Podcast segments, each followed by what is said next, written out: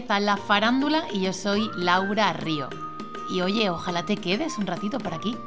Bien, si sigues ahí es porque has decidido quedarte. Gracias, farandulero, farandulera, gracias de corazón. Y la verdad es que yo digo, hombre, que porque nos iban a quedar, si es que lo estamos haciendo muy bien, ¿no? Si es que no, mm, no me lo digáis, pero si es que sí, mandarme mensajitos a las redes sociales y nos contáis qué os están pareciendo estos nuevos episodios con estos nuevos protagonistas, porque dijimos que este, en esta nueva temporada íbamos a sorprender y precisamente de eso está yendo la cosa. En el primer episodio hablamos con un chef, con una estrella Michelin y dos soles Repsol. Luego vino una actriz, porque los actores y las actrices, queridos míos, nunca se van a ir de la farándula. Luego vino un escritor que nos presentaba su primera novela, su tercer libro. Y hoy viene también una mujer que se dedica a una disciplina completamente diferente de las que han pasado por aquí, por la farándula. Ella es pintora. Bueno, no, ¿qué digo? ¿Qué digo? ¿Cómo, cómo, cómo hago? ¿Cómo oso? ¿Cómo oso a quedarme corta? Ella es pintora y muralista de arte abstracto sensorial. ¿Cómo te has quedado, farandulero? ¿Quieres saber mucho más de todo esto? Pues te lo voy a explicar ahora mismo. Bueno, no te lo voy a explicar yo, te lo va a explicar ella. Así que démosle la bienvenida a Marlo. Bienvenida a la farándula. Muchas gracias, encantada de estar aquí contigo. ¿Qué tal? ¿Cómo estás? Muy bien, la verdad que bien. Oye, primera artista plástica y mucho más, pero artista plástica de estas de lienzo, de brocha, en la farándula me, pone nerviosa esto y me hace mucha ilusión. la verdad que a mí también casi una invitación que me ha gustado mucho que me la haga y estoy encantada de estar aquí contigo. Fíjate que tú y yo no nos conocemos, coincidimos hace un par de semanas en un evento, pero me encantó conocerte porque, porque me encantó lo que hacías y me creaste mucha curiosidad. Realmente es por eso por lo que estás aquí, porque dije, uy, Marlo, esta muchacha no la tenía yo fichada y ahí que empecé a, a cotillearte y a bichearte. ¿Y qué tal? ¿Qué fue lo que te llamó la atención? Pues me encantó. Bueno, vamos a poner un poco en contexto. Yo te conocí en, una, en un evento en el que se combinaba, eh, corrígeme si me equivoco, ¿eh? para mí era como una mezcla de sensaciones, porque por un lado había una, una chica haciendo una presentación de una marca de aceites y tú estabas acompañando esa presentación y estabas pintando un cuadro en la espalda de una chica, de una modelo. Contabas un poco que la espalda eh, es lo más parecido como a la raíz y al tronco de un olivo y quizás por ahí venía como ese maridaje ¿no? de, aceite y de pintura. Exactamente, al final el arte abstracto pues no es un arte, no un arte fácil de entender, o que muchas personas alegan pues no lo entiendo, no, no sé qué significa y, y siempre intento pues llevarlo a otro estadio distinto y poder combinarlo y que se vea que se vea más que sea más visual, ¿no? Es verdad que esa experiencia me gustó mucho y me alegra que cada vez se piense en, artistas para más cosas, ¿sabes? No solamente para verte en una exposición o en una galería, sino que de repente, pues apareciste ahí en un evento que era un desayuno, ¿sabes? Como que, me gusta sacar a los artistas del, contexto en el que estamos habituados y creo que cada vez se hace más. No sé qué piensas tú. Yo pienso que el arte al final es una válvula de escape en el mundo en el que vivimos hoy y que no viene mal, por ejemplo, en el momento en el que lo hicimos, que era que lo habíamos cuando preparamos el programa y demás, en un desayuno empresarial en el que aunque sea viernes estamos todos con el reloj en mano y a pesar de ser networking, pues tiene el tiempo justo para tomarte el café y, salir, ¿no? De, oye, de esos minutos mientras se crea, que llamar la atención en cuanto a esta belleza está aquí, o sea, la belleza del arte, de crear, de mezclar los colores y hacerle mostrar al espectador de que hay otros tipos de arte y de que nos ayuda en muchos momentos, ¿no? A veces parece casi que hay que enseñar al espectador, ¿no? Y, hacerle, bueno, eso, enseñarle a que, a que a que el arte tiene como muchas más dimensiones de las que mucha gente cree. Exactamente, yo creo que en cuanto a lo que a lo que yo realizo, que es arte abstracto puramente, eh, creo que tiene una conexión muy importante con la persona. Yo siempre lo he llamado arte sensorial desde el primer momento y era pues, me considero una persona muy emocional, soy una persona altamente sensible, o sea que las emociones las llevo a un extremo y a otro y me considero también una canalizadora de esa energía, esa emoción sobre el pincel y sobre los colores y el lienzo o el bueno o la plataforma en la que se vaya a crear, ¿no? Entonces, por eso pienso que, una persona que pueda también crear arte abstracto, que le llame la atención, le ayudaría también a, sacar un poco fuera lo que tenemos dentro. O sea, bueno, no, no hablamos de qué emociones sean, si negativas o positivas, sino un poco de, buscar dentro de ti. Claro. me quiero parar en todas las cosas que has dicho, en, el, en, el, en lo abstracto, en, en los colores, en, en, en cada una de las cosas, pero vamos a ir por parte. A ver, Marló, María Soledad López, ¿tú quién eres? ¿Tú de dónde eres? Yo soy de Córdoba y, bueno, y estudié turismo, he estado muchos años fuera en el extranjero y tengo que hacer apunte en esto porque es importante. Ya en el último periodo vivía en Suiza y era verano y solo había pues eso, las vaquitas, muy poca gente en el pueblo, era un pueblo turístico en invierno y ahí fue cuando fue mi, mi explosión artística porque desde los 15 años, 17, no había vuelto a, a tocar la pintura. Entonces cuando ahí determino de volver a retomarlo y llamarlo arte sensorial. Luego me vuelvo a España y tal, y, en el 2018, cuando digo, bueno, pues me voy a ser autónoma, me voy a ser autónoma como artista. ¿Eso en qué año? ¿En qué año, perdón? Eso hace cuatro años. Madre mía, autónoma, que ya es complicadito, que ya es de valiente, encima como artista. O sea, esto es, en tu casa te dirían, pero niña, por Dios. Mi casa pues se quedaron un poquillo a cuadros, pero es verdad que a pesar de, de todo, yo soy una persona muy responsable muy trabajadora, entonces mis padres sabían que, que, algo iría detrás. Me asocié a una empresa inmobiliaria también y he estado llevando las dos actividades pues hasta ahora. Pero siempre el arte por bandera, o sea, para mí el arte es lo primero. Qué bien. Y bueno, y poco a poco, pues ya no es que eres artista, ¿no? O que eres pintora plástica. Ya es que tienes que, hacerte empresaria de arte, que eso es lo complicado, Laura. Ya ves. O sea, si ser empresaria, como te decía, ya es de valiente, encima hacerlo del arte, con lo, con lo complicado que es el arte y la cultura en, este país, es de valiente, eres una valiente, ¿eh, Marlo? bueno, la verdad que como es mi pasión, es como que lo hago, me sale, me sale del alma, ¿no? Entonces no me pesa. No, no, te creo, te creo. Oye, tú dices de ti que eres muralista sensorial, que me gustaría un poco que me contaras qué es esto y también que me expliques qué es esto, que yo creo que te lo has sacado de la manga. ¿Qué es esto del atractismo sensorial? El atractismo existe tal cual como una corriente, pero bueno, esto no lo inventé yo, ya hubiera querido, esto fue a principios del siglo XX, ¿no? Pero cuando yo digo atractismo sensorial es por, por hacerlo un poco mío, eh, lo que es la parcela que yo, que yo creo, ¿entiendes? No quiero dejar nunca atrás la parte sensorial porque creo que está muy ligada al tipo de arte que creo. Y, que, y, también porque creo solemnemente que el abstracto está muy vinculado con las sensaciones. Date cuenta que es la ausencia de lo, bueno, de lo real. Y la ausencia de lo real lo buscas dentro de ti y lo buscas de, de, de lo más mm, o sea, de tus pensamientos y tus sentimientos más ocultos. No es que no es que tú te pongas ahora a dibujar realismo y hiperrealismo.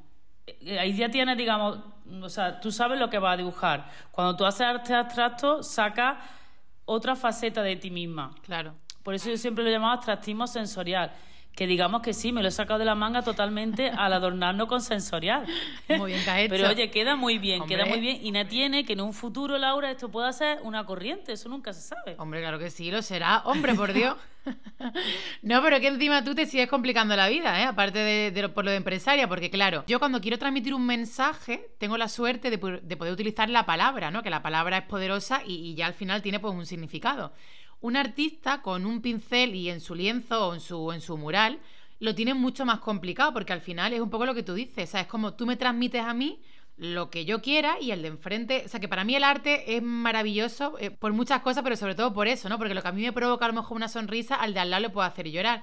Entonces yo digo, o sea, ¿qué pasa, ¿qué pasa en estos momentos? Tú al final muchas veces te pones a pintar queriendo contar algo o queriendo transmitir un mensaje, pero tienes que entender y saber que a veces este mensaje se diluye un poco por el camino y cada uno le llega de una forma. Exactamente, al principio, cuando yo creaba, no contaba nada. Yo siempre, siempre he tenido historias en, mi cabeza y siempre se están repitiendo.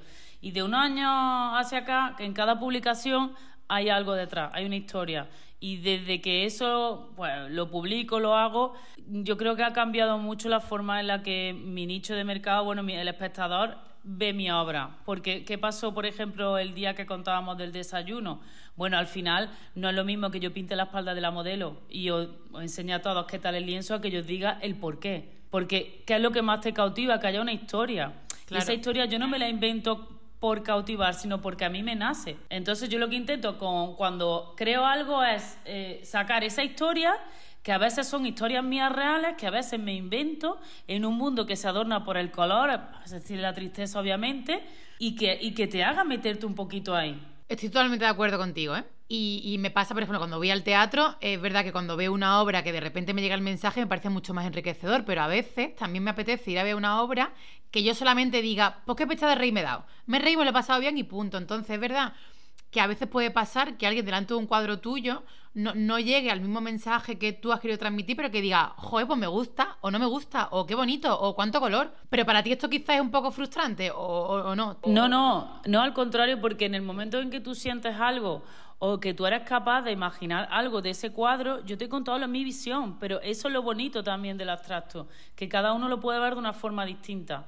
Y, al, contrario que va, se crea una sinergia con esa persona. O cuando hago exposiciones, yo he, he un cambio en cuanto antes no explicaba nada y ahora sí que hago el recorrido de la obra. Pero sí que es verdad que me gusta que antes vean, observen, porque cuando yo termino de, hacer la explicación, siempre me dicen, ay, pues yo había visto esto, pues y yo quiero saber también cuál es tu visión. Claro. Al final todo enriquece mucho, ¿sabes? Claro.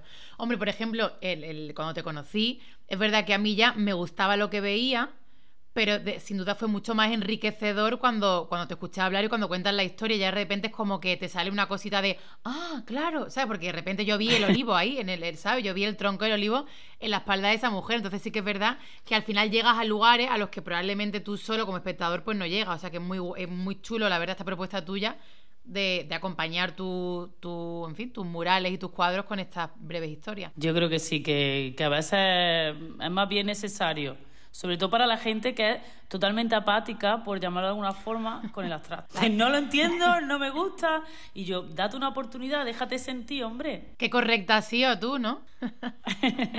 la gente rancia, la gente cerrada que tú dices, pero chiquillo. ya, sé que yo, yo estoy curada en salud, o sea, al final, a veces es que esos son tres rayajos, es que digo... Qué pena no sentirlo como yo, pero claro, por eso el mundo es mundo, Laura. no podemos intentar que a todo el mundo le guste el abstracto, o sea que... Ya, total. Pero fíjate, tío, que tú te sigues complicando la vida, Marlo. Hoy, hoy esto va a ir de eso, ¿vale? De ponerte en un altar y decir, puede complicarse más la vida esta muchacha, pero claro, es que si no, a lo mejor no serías artista. ahí, ahí, ahí.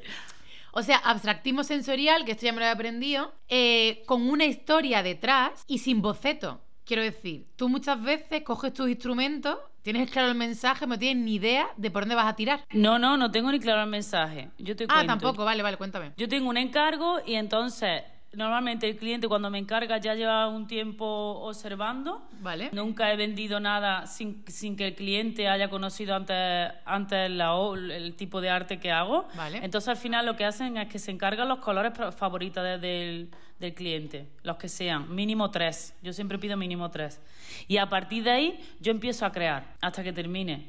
Cuando termine, y esto es paradójico y no sé, y es muy raro, cuando yo termino el cuadro, sé si le va a gustar al cliente o no, siempre. Ha habido veces que he tenido que repetir el cuadro, el cuadro o retocar lo que haya tenido que retocar. ¿Lo repites antes de enseñárselo? Porque tú das por hecho de que eso no va bien. No, yo se lo enseño siempre, porque hay un trabajo y una hora detrás y obviamente me puedo equivocar, pero siento demasiado, no lo sé, siento cuándo le va a gustar al cliente y cuándo no.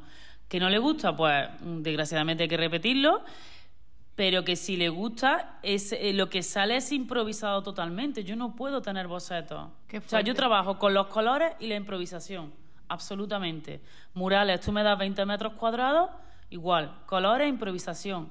Evidentemente, yo con la única ventaja que juego es que el cliente que lo encarga ya sabe quién es Marlowe, cómo es, cómo es mi mundo del color, entonces se supone que le va a gustar. Y, pasa a la inversa, quiero decir, tú tienes que conocer un poco también a tu cliente para saber por dónde tirar. Yo tengo que conocer a mi cliente, que lo suelo, ya te digo, conocer más o menos, porque ya ha habido un, ¿no? una conexión, pero con los colores que a mí me aporta me da mucha información. Al final los colores de una forma u otra nos definen. Claro. Entonces, según los colores que me den, eh, el mural, el cuadro, lo que sea, me sale de una forma u otra y a mí me está transmitiendo unas emociones por parte de esta persona. Claro. Fíjate que yo te quería decir un poco eso, ¿no? Que viendo un poco todo lo que hace, que es verdad que, tú dices que quieres pintar el mundo de colores, pues quédate tranquila, que vamos, que lo estás, lo estás poniendo bien bonito. Y es verdad que para mí, es verdad, que yo, sin conocerte, yo decía, joder, yo, yo, yo en mi película que yo me he hecho, es como que al final un poco tus obras de arte son un poco una extensión de tu vida, que yo digo, una, una persona que pinte con tanto colorido, con ojos tan grandes, tan expresivos, es como que yo creo que tú eres así. Para mí el color es pues, pues alegría, ¿no? Es como eh, optimismo, energía. y de repente yo ya me he hecho un poco la película y la concepción de ti a través de tu obra de arte. No sé si tiene algo que ver o si es un poco tu extensión o si es todo lo contrario, ¿no? Que muchos artistas que que de repente no tienen nada que ver con las obras que hacen. Te diría que mi obra tiene que ver mucho, mucho conmigo. Todo el mundo dice que hay mucha alegría. Eh, una de, las cosas más bonitas que me pueden decir es qué artista eres y qué alegría transmiten tus cuadros, porque pienso que es muy importante. Soy una persona alegre, lo soy absolutamente. Tengo mis días como todo el mundo, tengo también mucho carácter, pero, pero soy una, una persona muy, muy positiva, muy optimista en todo lo negativo siempre hay algo positivo y yo eso es que lo llevo siempre por bandera, ¿no? Y creo que eh, cuando contaba la historia, cuando cuento la historia de los cuadros, intento que sean más positivas que negativas, porque por esas fracciones de segundo al menos que lea, que el lector o, el cliente o, el que está ahí detrás de la pantalla lea, que se sumerja en ese mundillo de colores, que es que se nos olvida. Pero es que a mí también se me olvida al día a día.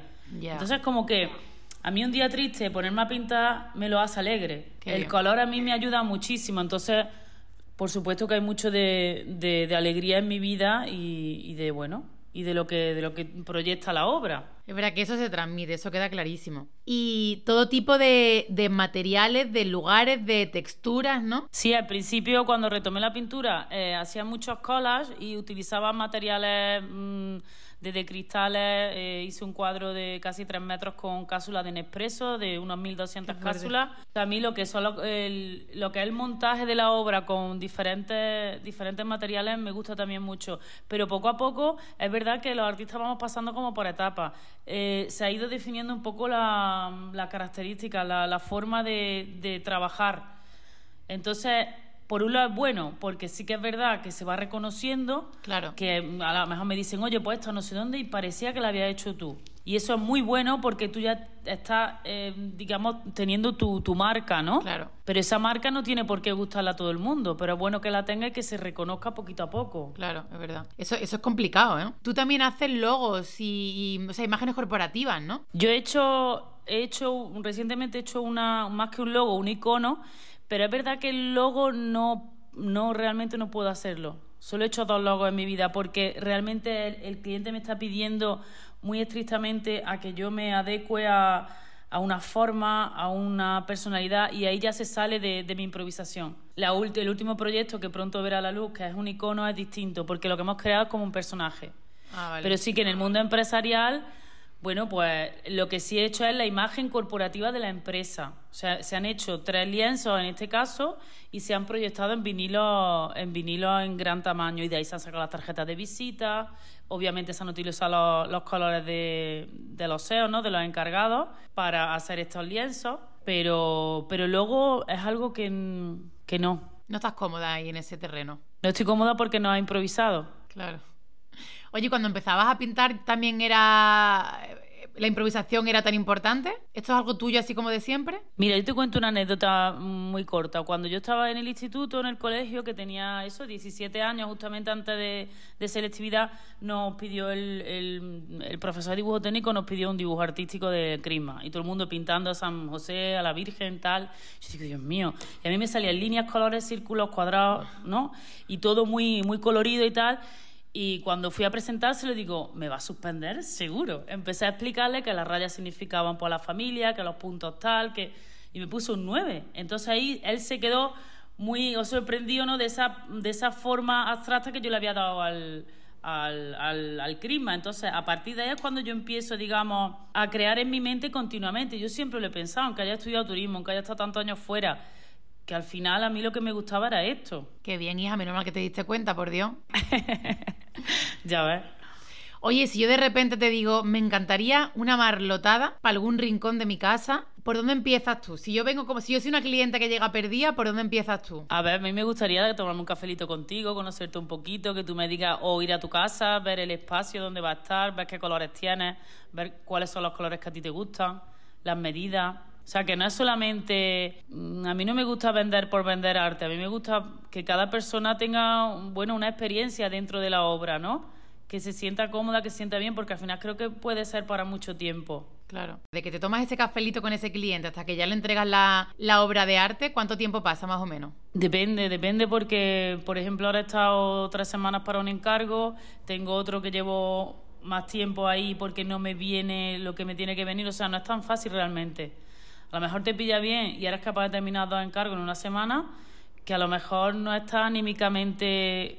No es, no es que estés, sino que, que no te salga. Es que simplemente no estés inspirada y es realmente esto es realmente cierto, o sea, la inspiración existe, ¿eh? Y una putadilla, quiero decir, que habrá días que tú digas que yo tengo que trabajar, pero de repente tiene el día nubladillo y no te sale, ¿no? Exactamente. Y luego, como te decía, no solamente ponerte a pintar, Laura, redes sociales, o sea, todos los días, comercializar tu, tu obra, eh, irte a networking y presentarte como artista abstracta que suena Ah, ¿en serio? o sea, te quiero decir que, que, no es solamente el ponerte a pintar. De hecho, últimamente hace mucho que yo no pinto para mí, que pinto solo en cargo, porque el resto del tiempo es trabajo. Claro.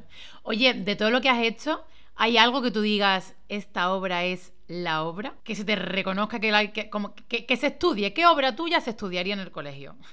¿Qué obra mía se estudiaría en el colegio? ¡Wow! ¿Has hecho algo ya que tú digas, hostia, esto, esto para que lo estudien?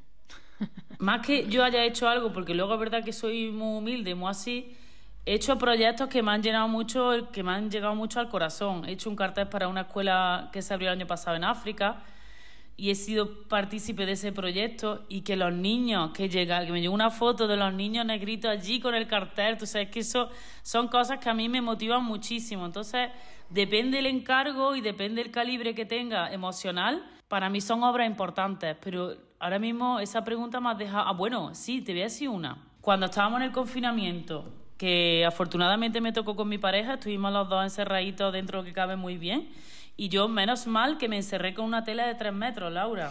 Tres metros por dos, quité los cuadros de la casa.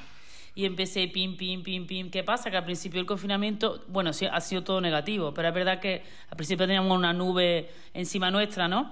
Y ahí empecé a pintar en negro y luego empecé a pintar en colores y se creó Confinado, que es un 3x2 gigante, una tela gigante que habla pues de todo lo que pasamos por el confinamiento, desde que empezó el negro de, oye, qué preocupación, cuánta gente está muriendo, hasta de si esto es lo que tenemos, hay que luchar, los que estamos vivos a seguir y todo pasará, como se decía en aquel momento, ¿no? Claro. Oye, ¿y esa obra Confinados dónde se puede ver? Confinados la tengo aquí en el estudio. Porque, y espero y confío que algún día la puedas poner en el CAC de Málaga. Qué guay, claro que sí. Y luego otra cosa también que ya se me ha venido también, durante el confinamiento se creó un personaje que se llama Kewi, que este personaje fue el arco iris le di la vuelta y le puse un ojo y una boca. Ah. Entonces yo lo subí a las redes como que era un personaje que venía de, del arco iris directamente, ayudándonos a todos con su energía y color a salvar la, la, pandemia. Entonces lo subimos a redes y empezamos todos a pintarlo. Qué guay. Pinta tu kiwi. Como estábamos todos en familia o solos, o como nos pillaba la pandemia cada uno, pues todo el mundo se puso a, a pintar a kiwi. Bueno, kiwi llegó a Italia, llegó a Francia, llegó a Suiza se hicieron tazas y mochilas de kiwi para recaudar dinero para un, a un niño de mi pueblo. Y kiwi, después de esta aceptación que tuvo, pues lo hemos registrado como marca, tenemos la patente y, y, ahora estamos con un proceso educativo con una psicóloga para llevarlo a los colegios. ¡Jo, qué bien! ¡Qué interesante! Oye, te veremos en el CAC seguro, pero cuéntame un poco, no te quiero robar mucho más tiempo, pero porque claro, todo el tema este, yo sé cómo, lo trabajosito que es poder llevar una obra de teatro a un teatro, pero cómo es de complicado o de fácil de repente exponer en un, en un museo como el CAC, como el Centro de Arte Contemporáneo de Málaga. Me puse en contacto con ellos hace justamente antes de la pandemia. Me dijeron que había una lista de espera de tres años. La verdad que no tienen mucho acceso. Eh, creo que, los museos cuando tienen un nombre, eh, la lista de espera es brutal y también trabajan mucho con colecciones internas. Entonces empecé a, a dejarlo sinceramente más aparcado tanto eso como galerías de arte, porque al final yo estoy vendiendo poco a poco mi arte, lo, estoy posicionándome bien, mi obra cada año va tomando un poco más de valor y yo estoy muy contenta en esa pequeña parcela. Mis aspiraciones son muchas, pero como te digo, llenar el mundo de colores, sinceramente, Laura. Pero lo que más es que yo pueda, que tenga salud y que tenga ganas para pintar siempre y que esta pintura me dé retribución económica, obviamente. Si llega el momento de los museos, que llegue. Espero que llegue cuando estemos aquí, porque, como me dice mi padre, hija, tú Date cuenta que los pintores famosos, hasta que no fallece, bueno, padre, yo lo voy a intentar.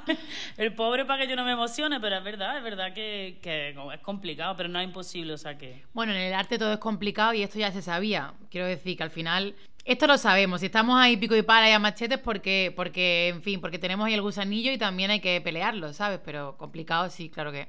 Pero que yo quiero mostrar, Laura, en esta entrevista que hay que ver las dos caras. O sea, que, que quien te diga, no, aquí hay, aquí hay baches, aquí hay días, pero exactamente ahí donde tienes que seguir. Claro. O sea, es que no, no hay otra. Ahí trabajando se consigue todo. Sea el arte, sea lo que tú quieras. O sea, se consigue, seguro. Yo me encantaría pensar como tú, Marlo, pero a, veces tengo mis dudas ¿eh? con el arte. A veces creo que la suerte, tío, tío. ¿Sabes? A veces creo que por mucho que trabajemos, a veces hay que cambiar un poco los objetivos porque si no me parece que es un poco frustrante. A veces creo que, es un poco injusto esto del arte, tío. Sí, es frustrante. Yo te, por eso yo te estoy siendo muy sincera. O sea, te estoy hablando como si tú y yo estuviésemos aquí solas las dos. Y pero lo quiero compartir. O sea, fácil no es, pero difícil también lo es, pero a mí es que no, no me puedo dar por vencida. Es que tengo una fuerza interior tan grande que, que sé que, que, va a llegar, que está llegando ya el hecho de que yo tenga mi estudio, que antes, o sea, yo cogí el estudio en la pandemia, porque para mí era una época de oportunidades, porque nadie te alquilaba, perdón, porque mm, había los, los estudios estaban mucho más baratos, claro. sinceramente.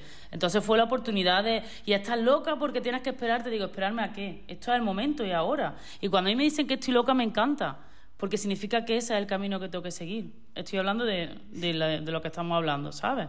La verdad que, da alegría escucharte, vamos, parece que, y que, que, ojalá que esto fuera así. Yo es que estoy últimamente un poquillo así más irritadita con el arte, pero vaya que que quien la sigue la consigue, que esto es una carrera de fondo. Y es verdad que son disciplinas complicadas, pero bueno, que ya está, que lo guay es hacerlo. Y, o sea, para mí el, el objetivo es disfrutar mucho cuando me vengan cosas y pasármelo muy bien y fíjate que ya, que ya a lo mejor el objetivo no es vivir de, del arte, que ojalá, ¿no? Pero disfrutar y no, y, no tirar la toalla y, eso, y que me, que, me siga sacando una sonrisa cuando me llega un guion, en mi caso, un texto y decir, ole, tío, voy, ¿sabes? Aunque esto me suponga eh, estar muy empleada, estar más horas que un reloj, ¿sabes? Pero... Pero siempre va a haber arte, siempre va a haber arte y tenemos que seguir produciéndolo. Es que no, no queda otra porque no todos somos creativos. No, ni los que lo somos, lo tenemos que disfrutar a tope. Y si yo me acuesto y me levanto pensando en pintar, yo eso le tengo que dar prioridad en mi vida. Total. ¿Sabes? Entonces, al final, bueno, poquito a poco se hace el camino. Que no, no, está claro, está claro, vamos. Oye, ¿dónde podemos ver tus cositas? A ver. Pues estoy en Torremolino, mi pueblo postizo, aquí en cerca del centro, en la calle Río Bergante. Sí. Y aquí tengo el estudio, eh, vamos, aquí tengo mi estudio. Qué bien. Con muchas de mis obras. Ah, vale, o sea que podemos ir a visitarte. Oye, yo me la apunto, ¿eh? Por cierto, yo tengo la suerte de estar viendo tu estudio y desde luego se ve, pinta muy bien, nunca mejor dicho. Así que visita obligatoria. Cuando tú quieras. Y además por internet, ¿no? Em, recuérdame tu página. www.marlotadas.com Eso es, pues ahí también, que, si a alguien le ha parecido interesante esto, cuando, cuando vea lo, todo... Claro, es que yo tengo ventaja. Yo te estoy hablando de todo lo que ya he visto y habrá gente que nos esté escuchando y que te conozca, pero habrá mucha gente que no sepa de qué, de qué va. Entonces, de repente, me encantaría que esa gente nos mandara un mensajito a las redes sociales de Canal Málaga, de la Farándula y a las de Marló y que nos dijera si realmente durante esta conversación estaban imaginando todo lo que van a ver en tu página web o en tu, o en tu estudio. Claro que sí, yo por mí encantada, yo os pongo un cafelito, a mí me encanta conocer gente y ya no es solo mm, el que estéis aquí un rato, no, no es porque vengáis a ver en sí la obra, sino que os metáis un poco en este mundo abstracto. Y aparte ahora también hemos abierto los cursos de abstracto privados, que también están yendo muy bien. Y oye, para quien quiera aprender o, desinhibirse un poco. Ah, qué guay, eso me parece muy interesante. Yo de chica pintaba, iba a clases de pintura, hice cuadros y todo. Yo le regalaba a la gente cuadros porque yo me quería que pintaba muy bien, porque todo el mundo me decía, qué bien pinta. Pero ¿qué pasa? Que es que ahora pinto como cuando tenía nueve años. Entonces digo, pues a lo mejor también no pinto ya. me he quedado estancadilla. No, pero al final eh, con el abstracto ahí puedes jugar mucho. Yo prefiero, o sea, que, que demos paso a las emociones y a lo que salga sea después, ¿no? Qué guay. Pues me lo apunto y seguiremos en contacto seguro entonces, Marlo. Estupendo. Pues nada, que muchas gracias por este ratito. No sé si quieres decir tú algo para despedirte. Yo nada, que estoy encantada, como te decía al principio, de estar aquí contigo y que, que hemos echado un cafelito muy rico. Digo, además, de verdad. y que bueno, al menos que espero que, que veáis el arte abstracto con fuerza y con ganas. Y que cualquier cosilla, pues estamos aquí. Qué bien. Pues muchas gracias y que sigas pintando de color todo lo que te rodea. Muchas gracias a ti. Un abrazo. Nada, un besito muy grande.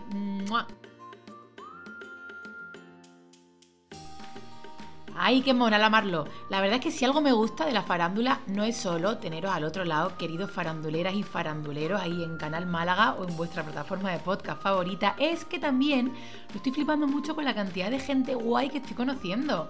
Me gusta, me gusta mucho esto porque de repente aparece en mi vida gente a la que le tiro la caña y profundizo un poquito más con, estos programas que, estamos haciendo entre todos. Así que muchas gracias de corazón por prestaros, gracias Marlo, por pintar la farándula de color y gracias a vosotros por seguir aquí un programa más. Y oye, oye, oye, ¿cómo me está quedando la cosa? Programa 1 Galicia, programa 2 Córdoba, 3 Galicia, 4 Córdoba. Mmm, Sevilla, ponte las pilas, que vamos que nos vamos. Un besito a todos.